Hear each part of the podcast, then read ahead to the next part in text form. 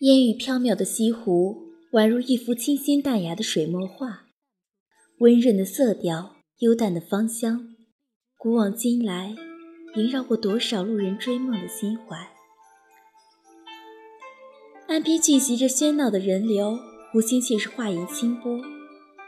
空蒙的烟雨倾泻在低垂的柳条上，摇曳的波光撩开一湖动人的涟漪。当目光迷离的时候。梦境也徜徉起来，远处的断桥横落在湖与岸之间，流转的回风仿佛穿越千年的时光。那个被悠悠岁月洗濯了千年的传说，清晰而玲珑地舒展在西湖的秀水名山中。桥其实没有断，断的只是白娘子与许仙的一世情缘。那一柄多情的油纸伞。是否可以挽留他们匆匆流逝的旧梦？千年的情迹早已注定，留存的却是永恒的传说。那些撑着纸伞站在桥上看风景的人，又将落入谁的梦中？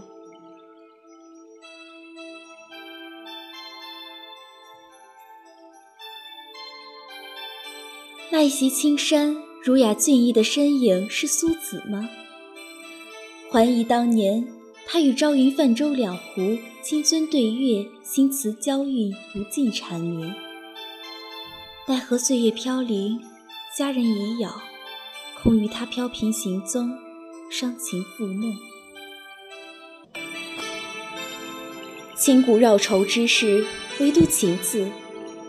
旷达豪迈的苏东坡，纵然才高可笑王侯，倘若不遇朝云，更无知音。又怎会有那般的俊采风流？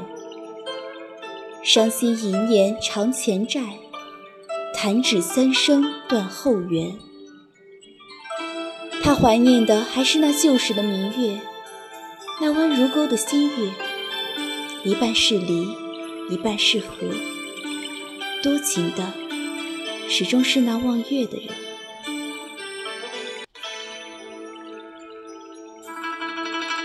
梦若青莲，在西湖的波心徐徐舒展。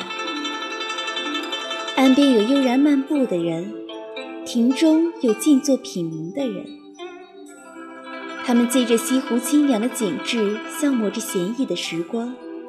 那悠悠碧波映照着城市高楼的背景。杭州这座被风雨浸润了千年的古城，生长着无尽的诗意与闲情。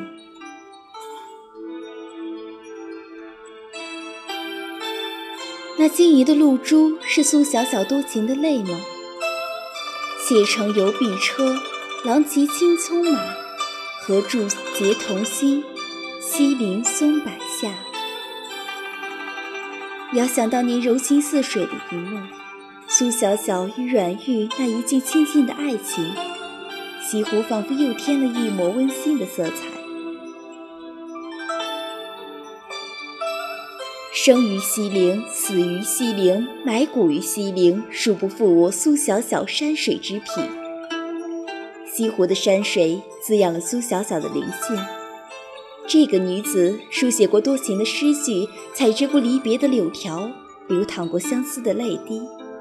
在庭院深深的江南，月光为她铺就温床，那无处可寄的魂魄，完完全全地融进西湖的青山碧水。也许只有这样，才可以抚慰他入世的情怀，不负他一生的依恋。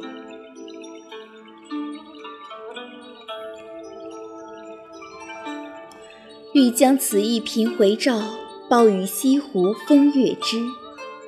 那一袭清瘦的身影，是落魄江湖的白居易吗？他几时看淡了名利，寄于山川水色之间，流行在烟波画影之中。做了个寻风钓月、纵骑白云的雅客，也许只有西湖的山水才能将他那半世的风霜解读。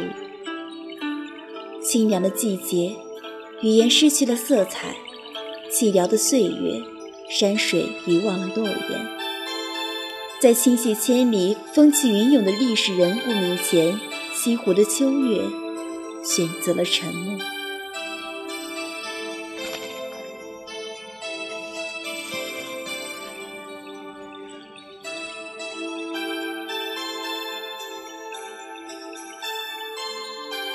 晶莹的雪花落在如镜的湖心，那冰肌玉骨瞬间在水中消融，消融为西子湖清透的寒水，点染着诗人灵动的思绪，成就了疏影横斜，水清浅，暗香浮动，月黄昏的花魂诗境。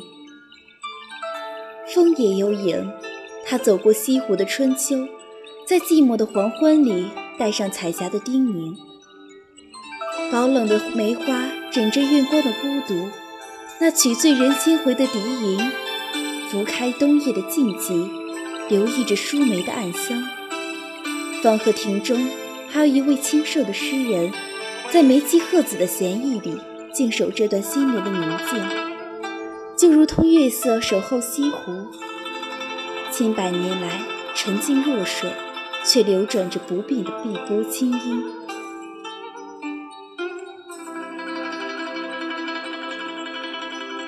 远去的还会走近，等待的不再漫长。